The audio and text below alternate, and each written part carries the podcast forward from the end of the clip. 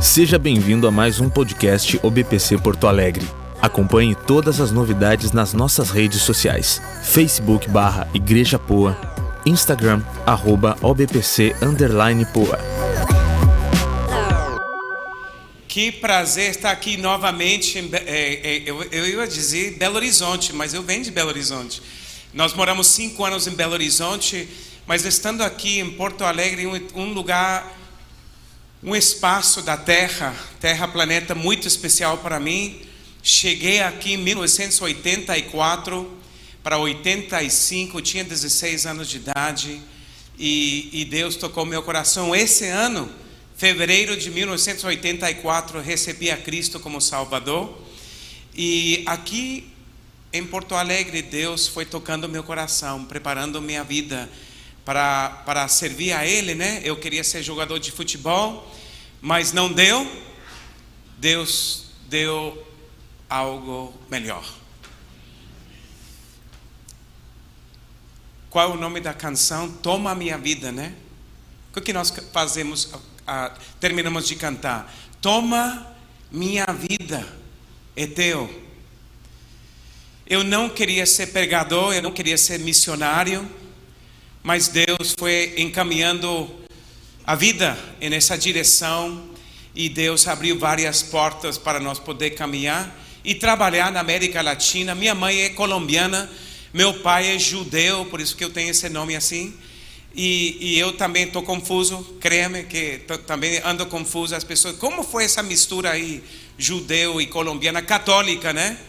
E eu nasci em Chicago, e então Deus, eu acho que já vem preparando um caminho missionário ali nesse mundo de missões. Estava é, compartilhando com o pastor é, Olavo e Antonella, é, descendo aqui de, de Gramado, muito lindo, né? Gramado Faz 20 anos que eu trouxe minha esposa aqui, nós estamos casados 25 anos. E é, é, morando em Belo Horizonte, eu trouxe ela para conhecer Gramado e foi muito bom, mas mudou, né? Já é muito, 20 anos já tem mudado muito. É, vida de missionário. Nós somos missionários na Venezuela. Nós estamos morando lá 14 anos. Deus tem levantado várias igrejas, Instituto Bíblico, Estamos trabalhando com 28 igrejas é, no país é, da Venezuela. Muitos de vocês sabem da Venezuela, né? Pode levantar a mão, pode me ajudar na pregação que vocês estão conectados. Venezuela está vivendo uma crise, né? E uma crise que ninguém pensava que poderia passar lá. Em Cuba, sim. Em Angola, sim. Em, em outros países, Haiti, pode ser. Em Nicarágua, agora, pode ser que isso aconteça mas vê a miséria e, e a tristeza do povo, comparado ao que eu vim a conhecer, esse povo 2003, 2004, fui a morar lá 2005, eu falei, não pode ser, isso é, isso é uma mentira que as coisas pudessem chegar onde chegou até o dia de hoje. Uma mentira. Mas realidade é. É uma realidade agora é, a tristeza das pessoas lá. E disso nós vamos falar hoje de manhã, para uns minutos só. Mas eu queria pedir para vocês, vamos orar juntos para a, a pregação, a palavra de Deus. Lembre-se, eu estou tentando pensar em inglês, falar em portunhol e ler em português. É problemático, né? Pode trazer problemas, né? Mas qualquer coisa eu olho para você, vai ser, você vai ser meu dicionário ambulante, né? Você vai me ajudar. Isso é portunhol, isso não é, é espanhol, isso é espanhol, isso é português. Então vocês podem ver que eu estou precisando de ajuda. Vocês podem orar junto comigo? Vamos lá? Deus Pai, em teu nome e para tua glória, Senhor, nós todos estamos aqui reunidos, Pai, porque precisamos de Ti, Senhor. Só Tu, Pai, é nossa vida. Tu nos dá o respiro, Tu nos dá o ânimo para levantar cada dia e dar-te glória, Pai. Nós te amamos, como diz aqui o leme, nós te amamos porque realmente Tu tens nos amado primeiro. Sim, Ti, Pai, sabemos no profundo do nosso coração nada podemos fazer. E por causa disso, Pai, este mensageiro que está aqui diante este povo que te ama, povo que quer conhecer mais de ti, nós te pedimos juntos, Pai, guia-nos, mostra-nos na tua palavra, que teu Espírito Santo possa tocar qualquer cantinho do nosso coração que precisa de ti, Pai. Oh, Senhor, colocamos nossas famílias diante de ti, colocamos nossos planos diante de ti, colocamos, Pai, o nosso dia de hoje diante de ti. Precisamos, Pai, entra em nossa vida, mexe em nossa vida, age, Pai, move, porque queremos te conhecer Queremos estar na tua presença, não somente no culto, mas no dia a dia, em nossos relacionamentos, em nossos ministérios, com o tratamento com nossos filhos. Ó oh, tudo, Pai, colocamos diante de Ti, porque no final das contas, tudo te pertenece. E nós simplesmente te queremos agradecer. E em teu nome te pedimos. Amém. Vamos começar rapidinho. Vou te mostrar umas fotos. Porque às vezes faz dois anos. Quanto lembra do Dr. Henry faz dois anos atrás? Dois anos atrás, né? Você lembra do Dr. Henry, é? Então, ele não podia vir, ele manda saudades, abraços para cada um de vocês. Ficou enamorado com vocês, colocou a foto da igreja desse domingo, é, é, colocou a foto dele, é, de vocês, no informativo dele mensual para todas as pessoas que recebem informação do ministério nos Estados Unidos. Então, vocês estão ali. Eles têm lá publicidade, né? A igreja igreja boa, né? Só que eu sou intérprete dele e ele está não podendo sair de casa porque sua esposa agora está começando com Alzheimer's. Então vocês podem orar por ele. Ele está muito bem. Ele está mais forte que o Olavo e eu juntos. Ele é forte, 84 anos de idade, lúcido Quer saber todos os quilômetros que eu estou andando aqui na, eh, no Brasil. Cada momento. Ele é incrível. Ele, como ele é uma pessoa uma vez cada 100 anos. Como ele. Tem sido pastor desde os 17 anos. Tem nos ajudado, tem orado por nossos filhos, orou para que tivéssemos nossos filhos. Meu primeiro filho nasceu em Belo Horizonte, é brasileiro e realmente para mim estar no Brasil uma bênção. Só que Deus nos tem chamado a trabalhar na Venezuela. Então queria mostrar para vocês um pouco do trabalho na Venezuela, em Cuba. Tenho mais de 20 anos trabalhando em Cuba. Plantamos igrejas na, em Cuba e, e também este ano, este ano que passou, 2018, e agora nós vamos poder é, recolher fruto do primeiro Instituto Bíblico em Cuba vai ter formatura em o 6 de julho de 2019. 57 ministros vão a sair para a seara do Senhor e recolher as almas, mais almas para o Senhor e plantação de igrejas é o alvo principal de tudo o que nós fazemos pela graça de Deus. Vamos olhar aqui rapidinho nós fomos lá em janeiro, um dia antes, um dia antes que Guaidó fez o juramento frente a milhões de pessoas em Caracas. Eu moro em Caracas, na capital. Nós temos ali uma, uma, um vistaço, né? Você pode ver ali é, é, os prédios e atrás você pode ver também como as pessoas moram nos morros, né? O que nós chamaríamos as favelas. E está tudo prontinho, tudo tudo perto, né? 6 milhões de pessoas, um morando em cima do outro, é uma coisa impressionante como eles moram. Mas assim é, eu estou tomando uma foto de nossos células em cima de um prédio com é, uma família de seis filhos abrindo sua casa e entramos para começar a evangelizar. Mas deu um tempinho para ir e fazer nosso campamento de igreja, que não temos feito em mais de três anos por causa da crise. Antes cada família tinha que pagar. Só que esta vez alguém nos Estados Unidos doou. Um rapaz de 19 anos doou o seu presente de Natal, 300 dólares, entregou para nós em efetivo.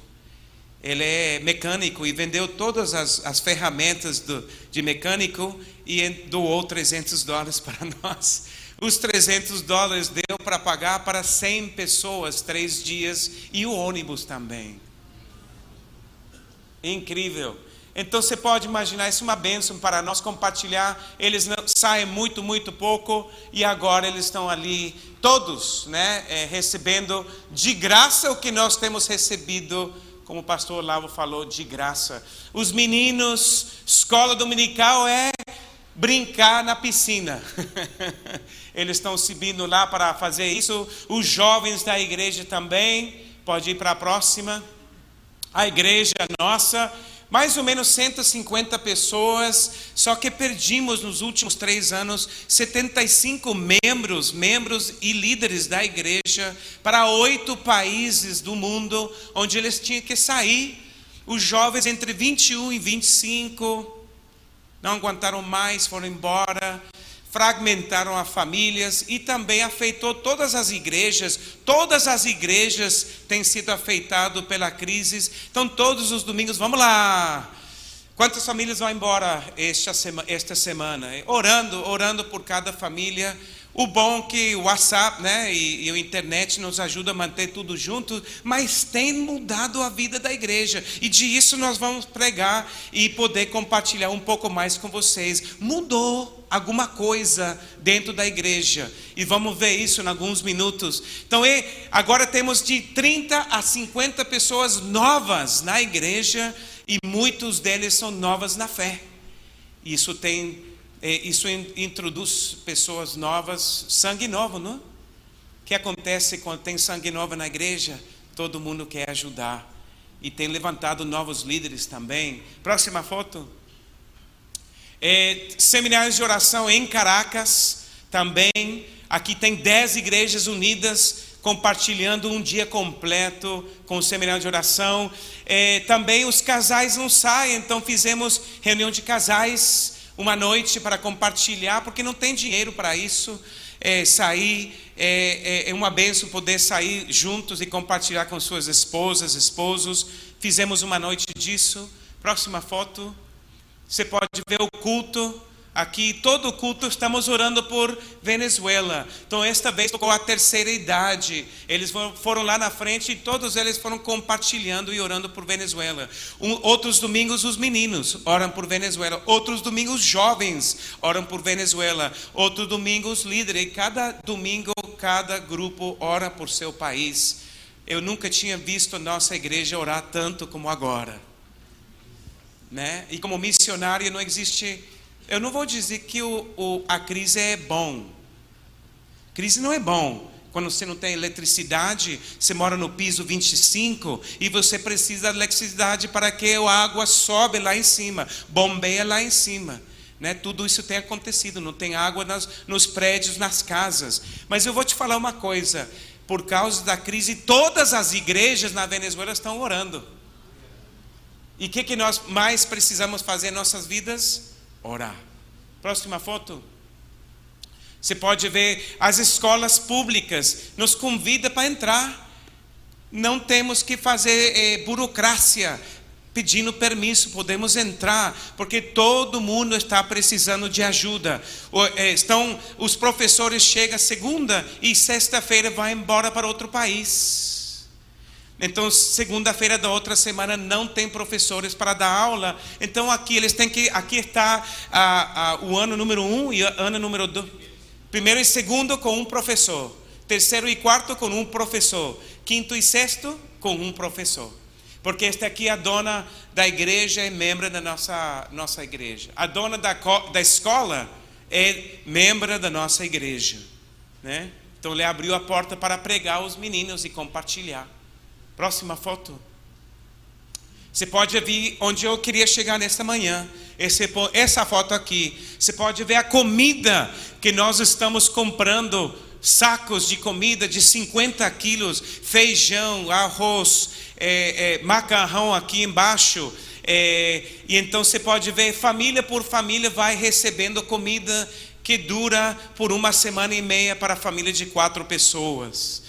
Então é o que nós estamos fazendo agora. Pela primeira vez, eu fui para seminário, estudei cinco anos teologia. Eu só sabia como pregar e evangelizar e discipular e montar igrejas. Eu não sabia nada de ajuda humanitária. Então, os últimos dois anos, até o, o, o, o ano é, 2018, dois anos, todos os meses, tenho 20 membros em cidade de Panamá enviamos dinheiro dos Estados Unidos a Panamá e eles compram a comida e enviam pelo navio.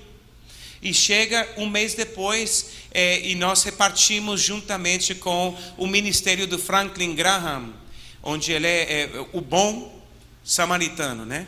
E então eles mandam 50 caixas por mês, não sei como chega dentro do país, eu não pergunto também não.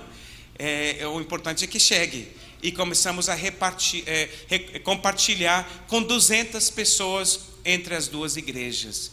Então nós damos graças a Deus por esses ministérios. Nosso ministério tem mudado, a igreja mudou, o país mudou, mas eu acho para, alguma, para uma direção boa. O, o, o venezuelano era muito cheio de si, petróleo, muito efetivo, viagens para fora, é, é, dentro do país, não cuidava muito bem, não valorizava seu país. E a igreja também, tendo tanta riqueza, não enviava missionários para fora. Um dos países de menos envio no, é, na América Latina de missionários. Então eu sinto que, ainda que é ruim viver numa crise, tem sido muito bom que a mão de Deus agora está agindo em meio do povo de Deus. Pode continuar rapidinho e fechamos aqui. Em Cuba, nosso trabalho em Cuba, rapidinho posso. É o nosso trabalho de evangelismo como esporte. Eu adoro futebol, mas também faço é, softball. Vem os americanos, jogam contra cinco equipes cubanos. Um fim de semana, não pregamos sexta-feira, não pregamos sábado, não pregamos o domingo. No final, o campeão sempre sai o cubano, né? O equipe cubano. E ali, com todas as equipes juntos, 300 pessoas aqui na, na, na, no estádio, pregamos a palavra de Deus e as pessoas, os homens, mais que todos, nascem de novo. Uma coisa impressionante, né? Mas não pregamos, nem chegamos com nada cristão, só para. Porque o homem lá, ele não vai para a igreja, ele joga beisebol, né? Joga softball. Ele não entra na igreja então nós vamos onde eles estão. Onde eles estão? No estádio jogando softball, né? Próxima foto. Está é, tá se não muito bem preparado, né? Você pode ver o meu carro com meu filho. Este aqui meu filho ali, ó, Davi. Esse aqui o Davi. Esse ali. E ele foi meu, nosso intérprete com os pastores cubanos, que coordenadores, né? É, do seminário de oração e é, do, do trabalho de é, está com as, é, as equipes. E o nosso carro foi é, Mercedes-Benz 1958. Pode, os que gostam disso, disso aí, pode ver. E próxima foto já fechou, né? Sim, pode fechar ali. Vamos abrir nossas Bíblias rapidinho.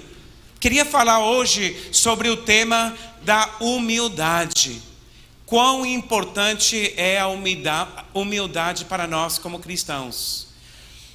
Eu tenho, não sei quão importante é, mas eu tenho dois filhos, um, um de 20, que é o brasileiro, está no terceiro ano da universidade, Liberty University, no estado de Virgínia, cinco horas da minha casa, em Baltimore Estou é, com minha esposa lá, por enquanto tivemos que sair da nossa casa da Venezuela, porque dois anos atrás, no mês de abril, mataram a 160 jovens ali na capital de, é, de Caracas, é, com a Guarda Nacional brigando na rua por causa da situação do país. E também a Guarda Nacional começar a entrar porta em porta em cada prédio. E se eles acham um jovem entre 15 e 25 anos de idade, levava ele para a cadeia. E até agora eles ainda estão na cadeia. Então, meu filho um pouco grandão, ou de 17 anos, minha esposa tem medo, né? E ele não podia caminhar duas quadras para a sua equipe de futebol.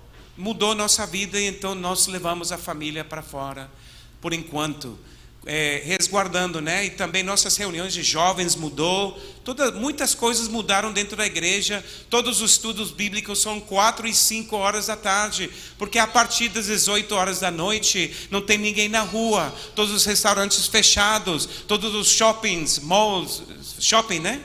Fechado. Então não tem ninguém na rua. É pura violência. É a cidade mais perigosa na atualidade do mundo. Caracas, Venezuela. Então pensamos que foi melhor sair. Então, isto eu queria, com tudo isto, eu queria falar de um tema do meu filho. Ele está passando por um problema muito importante para ele. E eu falei para ele, filho, se você se humilha diante de Deus, Deus no seu momento vai te honrar e vai te colocar no lugar que você quer estar. Mas se você não se humilha diante de Deus, Deus não vai poder, poder te exaltar e honrar na sua vida cristã. Isso impactou minha vida, essa conversação com meu filho. Continuamos com o tema. Eu volto agora, dia 13, e nós vamos tratar desse tema. Mas eu queria compartilhar algo para a igreja, porque eu sinto que se nós somos humildes diante de Deus, Deus vai honrar nossas vidas.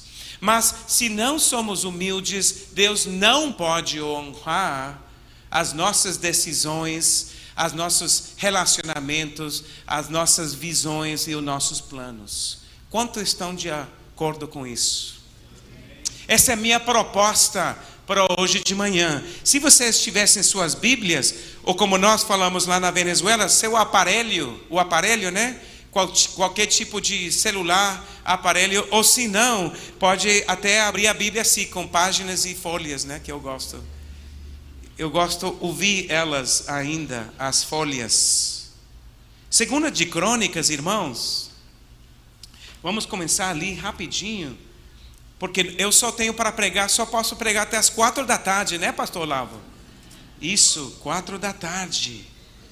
Ah, esse é o seminário de oração. Até amanhã, até amanhã. Obrigada. Segunda de Crônicas, capítulo 7, meus queridos irmãos. Obrigado por sua atenção e paciência. Eu queria te mostrar aqui rapidinho a palavra de Deus. Então, se o meu povo, que pertence somente a mim, se, arrepre... se arrepender, abandonar seus pecados e orar a mim, eu ouvirei do céu, perdoarei os seus pecados e farei. Olha essa frase, que adorei o português. E farei o país progredir de novo. Uau! Estava pensando na Venezuela. Progredir de novo. Todos os especialistas eco, economistas do mundo já têm falado que a Venezuela vai durar mínimo 10 anos para se recuperar. Só que agora já estão falando de 15 e 20. Impressionante. E o que, que vai precisar o país da Venezuela? O que, que vai precisar meu filho? Vai precisar ser humilde diante de Deus. Diz assim: se você faz aquelas coisas, então eu vou poder perdoar seus pecados e ouvir, ouvirei do céu e farei que seu país progride ou sai na frente. Quantos querem que o Brasil saia na frente? Quantos creem que do, desde o Brasil podem ser um potencial tão grande como a Coreia do Sul em missões? Sabiam vocês que Coreia do Sul está chegando por em cima do país dos Estados Unidos como envio de missionários no mundo inteiro? Sabiam vocês que Coreia do Sul agora envia missionários para os Estados Unidos para evangelizar lá? Porque o país dos Estados Unidos está ficando sem testemunho. Tem igrejas, mas se os irmãos nas igrejas nos Estados Unidos não se humilham diante de Deus, Deus vai usar outro país. Deus não tem problema com isso. Será que o Brasil pudesse ser o próximo potencial de envio de missionários no mundo inteiro? Para isso que nós precisamos ser humildes, né? É condicional. O que, que é humildade, irmãos? 100% de dependência em Deus e não em mim mesmo. Em que confia, confiavam eh, os venezuelanos? No dinheiro, nos contatos e no governo. Agora não tem dinheiro, os contatos têm ido embora e o governo está quase sem existir mais. O que nós precisamos ser, irmãos? Humildes diante de Deus. Olha comigo na sua Bíblia, Salmo 55, 22. Deus nos quer usar. E eu quero falar hoje de manhã, rapidinho, de Josué. Josué, a quem que o líder da, da, adoração tinha falado no início do culto, né? Josué subiu, mas tinha que ficar quietinho, porque Moisés era o líder, né? Só que agora, hoje, é, é, nós podemos ver o trabalho de Josué no livro de Josué, mas antes de chegar lá, Salmo 55, 22. Entregue os seus problemas ao Senhor e Ele o ajudará. Qual é o nosso problema como crentes? Às vezes, nós queremos carregar nossos problemas achando que nós vamos resolver. O que, que diz Deus? Entregue para Ele os seus problemas e Ele ajudará. Não tem que olhar, mas eu vou olhar em Josué, por causa do meu português preciso poder ver ele bem. Em Josué capítulo 5, o líder, o novo líder que vai entregar, vai levar o povo de Israel à nova terra prometida que Deus tinha prometido a Moisés e todas as pessoas que saíram do Egito. Josué foi humilde. Eu não conheço o irmão que começou o culto, mas ele já tinha começado meu, minha pregação. Josué foi humilde. E ele tinha que ver a mão de Deus na sua vida. E ele foi humilde por 40 anos na vida de Moisés. E antes de entrar na terra prometida, ele teve que enviar os espias a ver a cidade de Jericó. Confiar em Raabe, que ela não ia entregar os espias. Ele teve que ver Deus abrir o, o rio Jordão, assim como ele viu o, a, o mar morto ser aberto nos tempos de Moisés. Vermelho, né? E Deus foi preparando o caminho de Josué.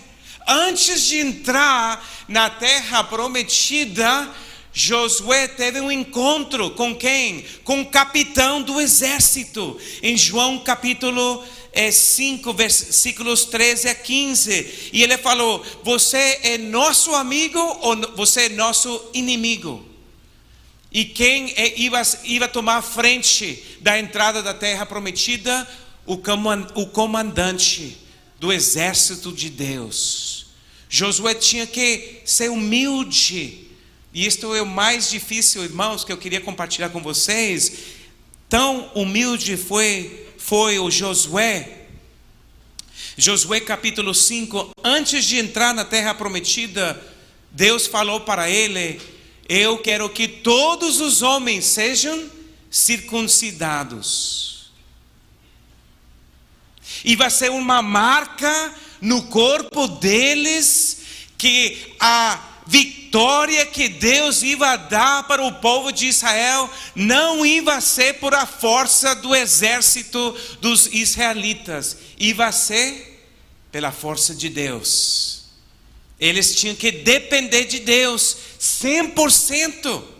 Porque quando você, se, você é humilde, você se humilha, eh, se humilha diante de Deus, Deus vai te honrar e te vai sostener, né?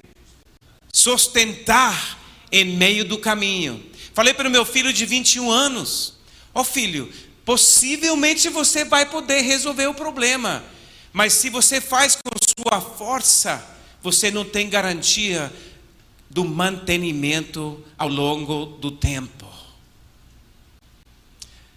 Josué tinha que entrar numa terra que ele não conhecia, sete países, sete inimigos, e Deus falou: Eu vou na frente, mas um dia antes vocês vão se circuncidar, porque esse vai ser o pacto, vai fechar o negócio, que vocês vão depender em mim para ver a vitória. Quem vai receber a glória? Deus. Qual o nosso problema às vezes com a humildade? queremos receber a glória.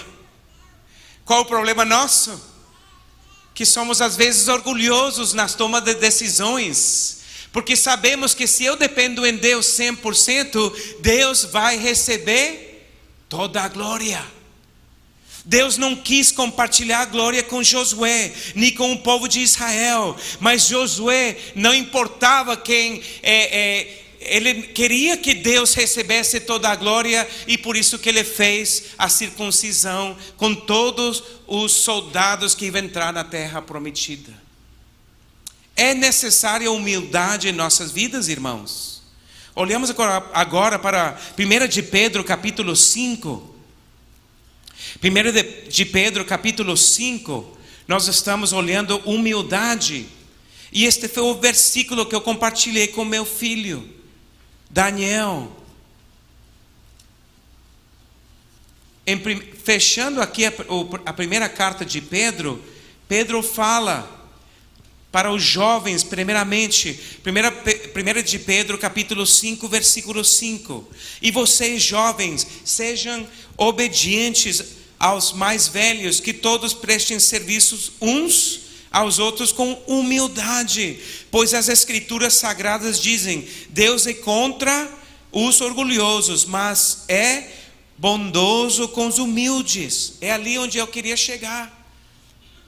Em nossos ministérios das igrejas, na ida, saída dos, dos líderes da igrejas da Venezuela, eu faço parte do Concílio Evangélico da Venezuela. 72 instituições estão representadas ali, de todo o país. E nós estamos vendo agora uma igreja humilde onde uns aos outros servem uns aos outros, se ajudam uns aos outros. Você viu aquela comida que chegou ali?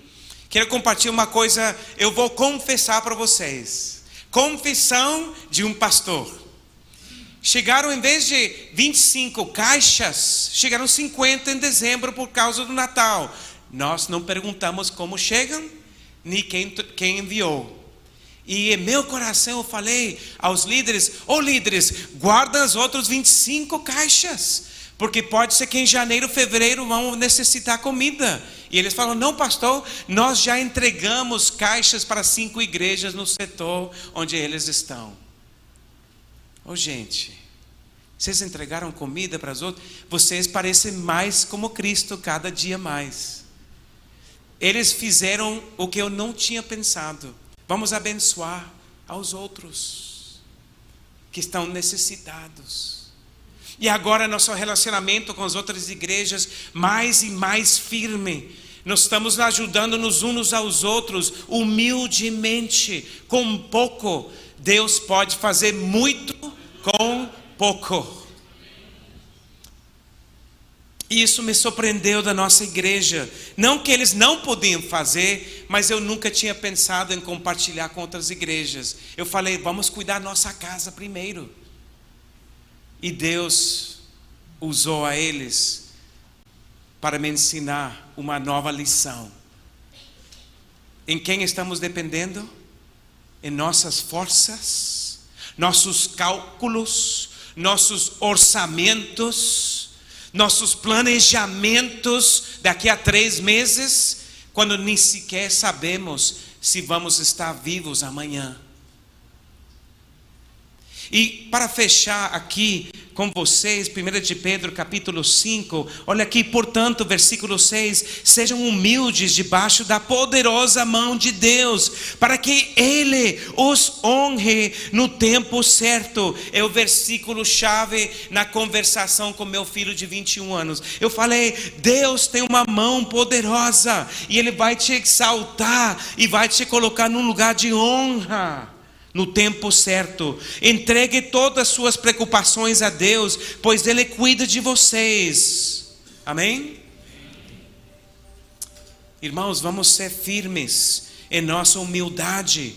Vamos deixar que Deus trabalhe em nossas vidas. No momento certo, Ele te vai te honrar, Ele vai te levantar, Ele vai te exaltar e não somente colocar no lugar certo e vai te dar as palavras para poder ajeitar aquela situação ruim, incômoda que você poss possivelmente está vivendo em um relacionamento, mas Deus vai te honrar e Ele vai te sustentar ao largo, largo do tempo. Deus não somente deu a vitória para Josué, mas Josué, durante toda a sua vida, os filhos e as próximas gerações, ele, eles puderam ver a mão poderosa de Deus quando eles foram humildes. Deus abria os caminhos e dava vitória para eles na terra prometida, irmãos. Eu hoje vim para te animar. Vamos ser humildes uns com os outros, dentro dos ministérios, com as igrejas, com os irmãos também de outras igrejas. Vamos ser humildes, porque nós nunca vamos saber em que dia eles vão ser usados para abençoar nossas vidas. Nunca queima os pontes. Você nunca sabe quando vai ter que voltar humildemente a atravessar esse ponte. Amém?